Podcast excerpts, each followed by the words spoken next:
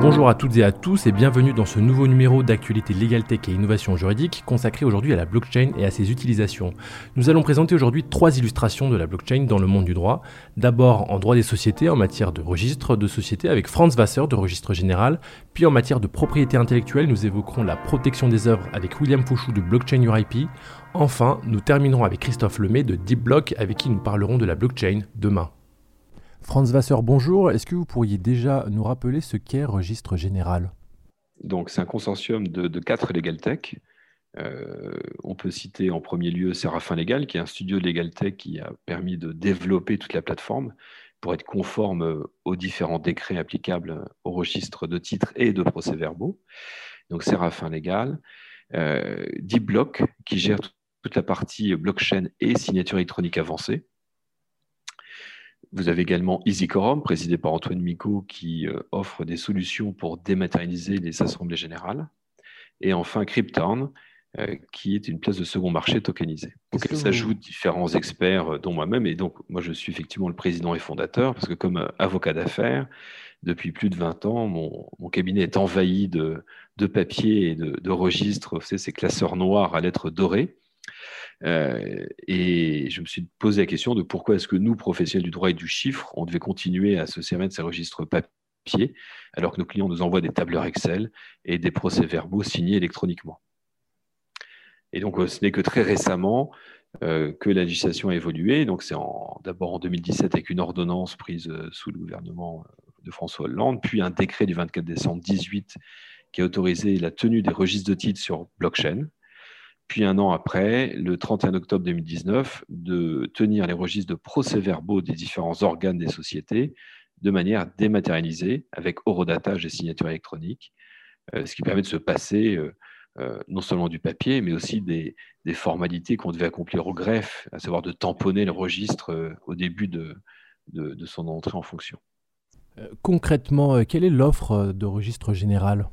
Écoutez, nous, on, a réfléchi euh, en se mettant d'abord à ma place, hein, de manière un peu égoïste, c'est à la place des professionnels du droit et du chiffre. Donc, parce que qui tient ces registres, ce sont les experts comptables avant tout, et ce sont les avocats, ainsi que les directions juridiques.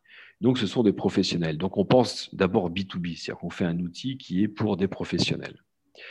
Ensuite, l'autre impératif, donc du coup, ça veut dire une ergonomie euh, qui soit assez souple d'un côté, mais qui ressemble à, l'existant. Et c'est le second, la seconde ligne, c'est comme sur le papier, mais sur un écran. C'est-à-dire que ceux qui vont adopter cet outil, c'est des gens qui ont 40, 50, 60 ans. Ce ne sont pas forcément euh, des natifs d'Internet. Donc, on veut que ça ressemble au papier. C'est-à-dire qu'on trouve les mêmes lignes, les mêmes catégories. On est dans un univers qu'on connaît. Mais s'ajoute d'abord le fait qu'on a pu se trimballer des, classeurs et des registres, euh, l'accès en ligne direct, et s'ajoutent donc des fonctions propres euh, au numérique, euh, qui est le calcul automatique du nombre d'actions en cas de cession. Comme ça, on fait plus d'erreur, ou en cas d'augmentation de capital. C'est l'autocomplétion des états civils. On n'est pas obligé de réécrire, donc de retaper à chaque fois qu'il y a une opération ça va venir s'autocompléter. Donc on gagne quand même du temps et c'est de la facilité. et évidemment, on y accède de tout temps. Et enfin, il y a aussi un aspect qui est important, c'est qu'on partage vraiment euh, l'information avec ceux qui ont, qui ont accès, c'est-à-dire les dirigeants, mais aussi certains associés dès lors qu'ils sont authentifiés. Ils vont pouvoir accéder à leur compte d'actionnaire et récupérer une attestation de participation qui leur permettra de faire valoir leurs droits, notamment vis-à-vis euh, des réductions d'impôts type au Madelin. Euh, donc on rentre dans une dimension, le registre a pleinement son sens. C'est plus du papier qui est caché dans un bureau. C'est une information fiable qui est partagée avec ceux qui y ont droit. Franz Wasser, quels sont les registres traités par registre général? Alors, pour l'instant, on a abordé les trois registres principaux. Le premier, c'est le registre des titres. Ça, c'est pour les sociétés par action, SA, SAS et sociétés en commandite.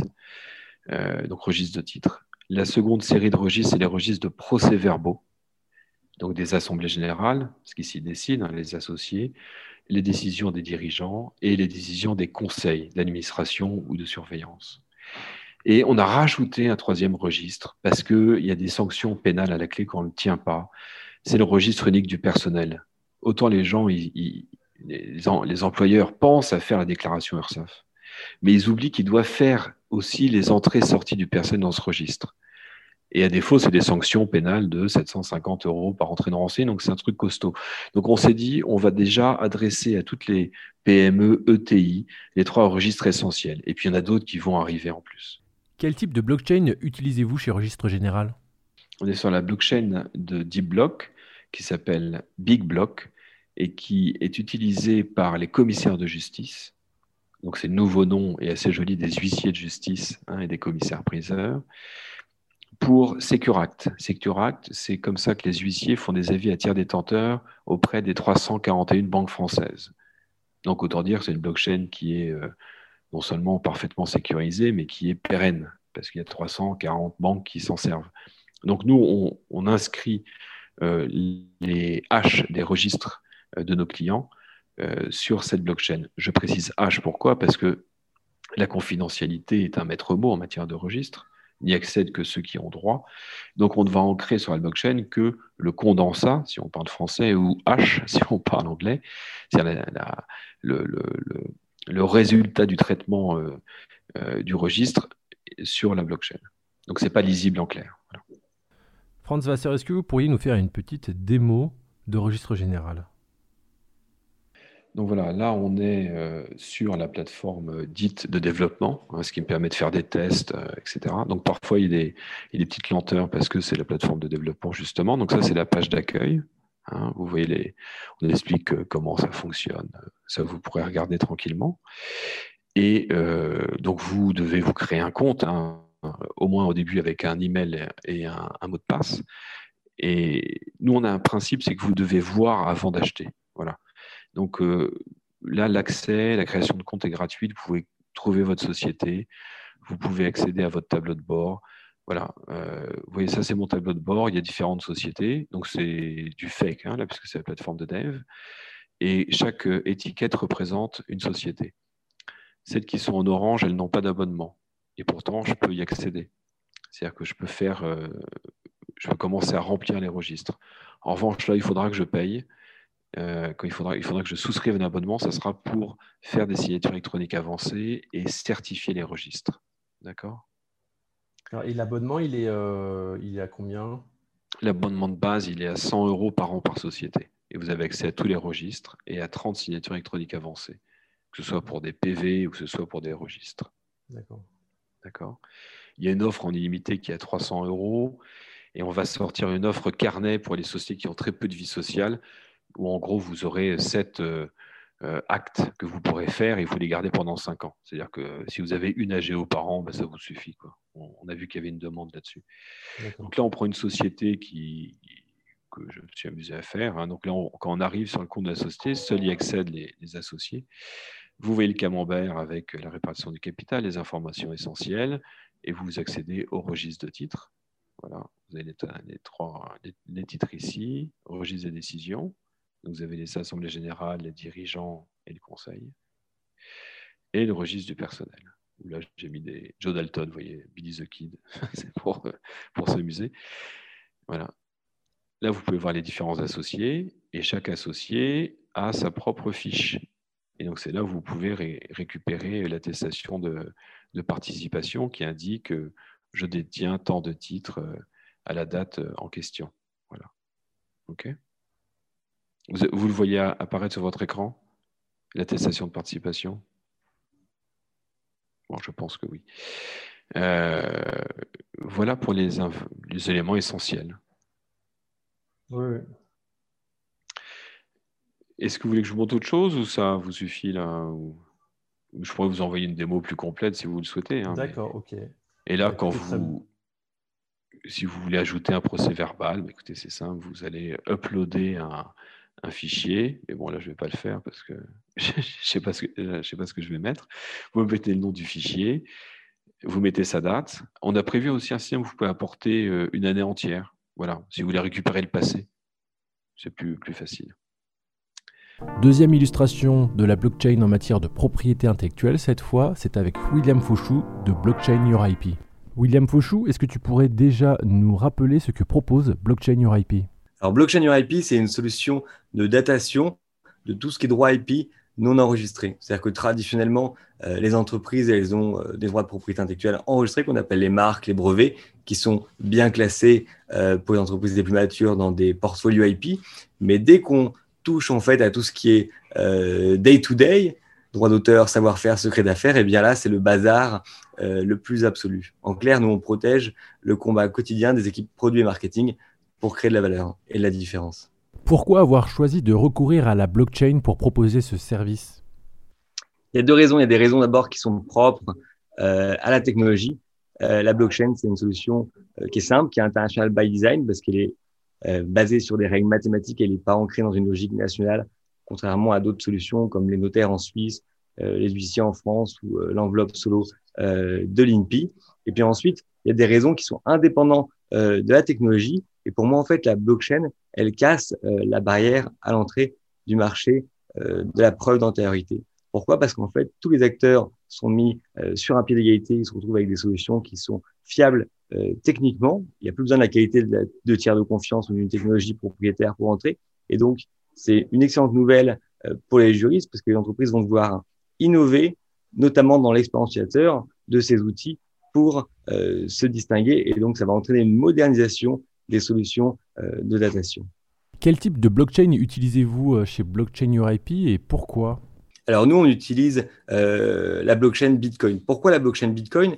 Parce qu'en fait, aujourd'hui, c'est celle qui est la plus sécurisée dans le sens où il y a le plus de copies intégrales. Il y en a à peu près 50 000 dans le monde. Il faut savoir que en ce qui concerne la preuve d'antériorité, et si on fait que de la preuve d'antériorité, aujourd'hui, il y a à peu près un, un consensus pour convenir Bitcoin est la blockchain la plus euh, appropriée, puisque même Vitalik Buterin, le fondateur euh, d'Ethereum, reconnaît que dans un cas de propriété intellectuelle, il vaut mieux utiliser Bitcoin. Maintenant, si on veut faire d'autres cas d'usage, par exemple parce qu'on a une application qui est B2C et qu'on envisage de travailler avec des smart contracts, eh ben, peut-être que d'autres blockchains, comme la blockchain Ethereum, peuvent être des choix euh, pertinents.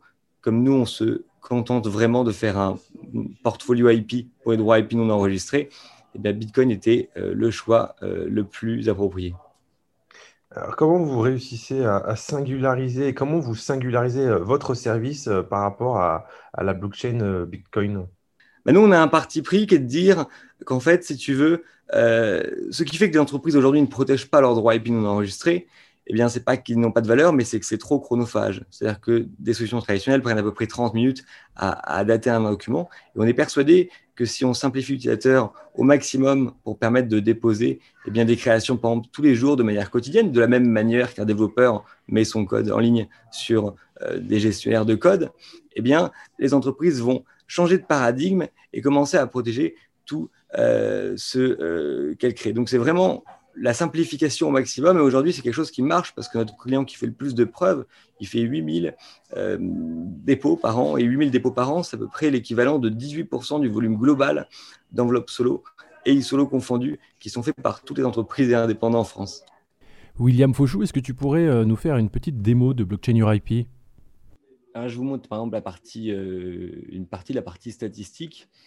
On essaie vraiment en fait de, d'horodater et de ranger les preuves dans une logique un petit peu euh, à la CRM. Elles sont taguées par exemple par le designer en interne ou externe qui les a réalisées, par la collection, par le genre. Évidemment, c'est des choses qui sont euh, configurables pour s'adapter aux besoins euh, de chaque entreprise. Et par exemple, on peut voir l'évolution sur l'année 2021 des dépôts qui ont été réalisés par designer, par type de collection ou encore par genre.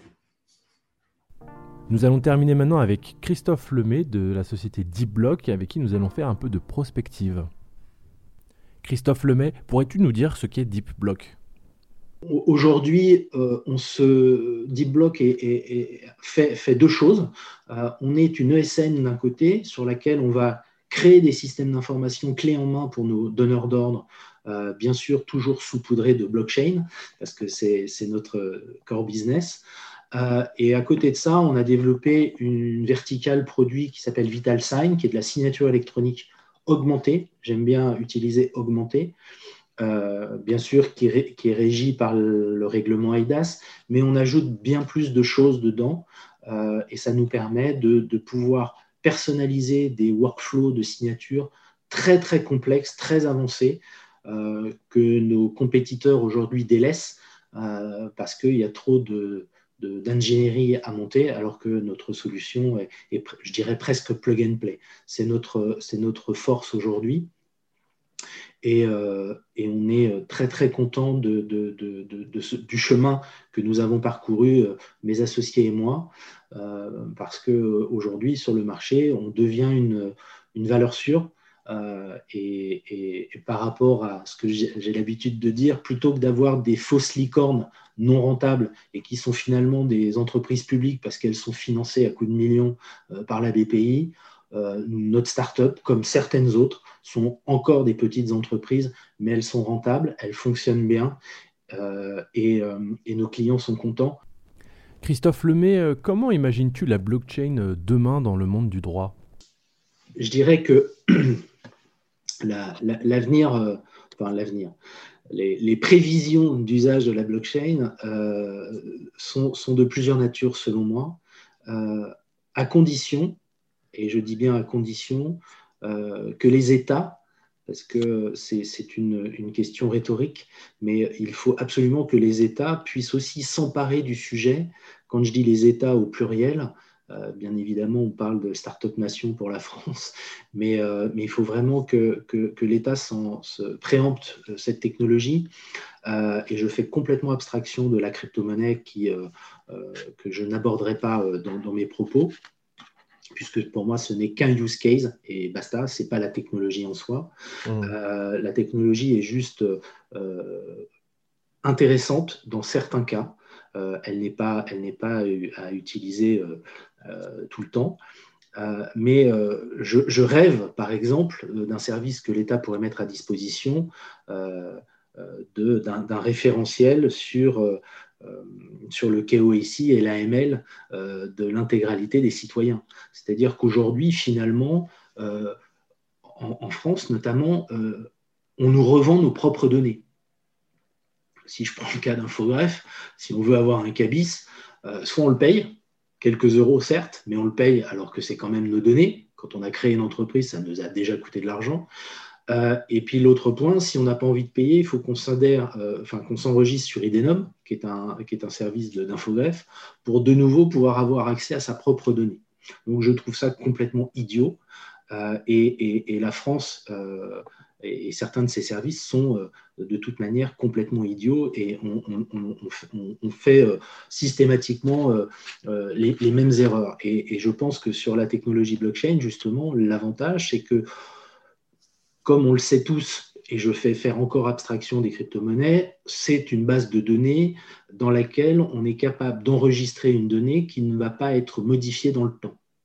Donc ça voudrait dire qu'on pourrait imaginer que le greffe, quand on crée, euh, euh, quand on crée une entreprise, eh bien, enregistre directement notre cabis, ou l'équivalent de notre cabis numérique, euh, dans un enregistrement de cette base de données qui serait le registre on va dire, de l'état des entreprises.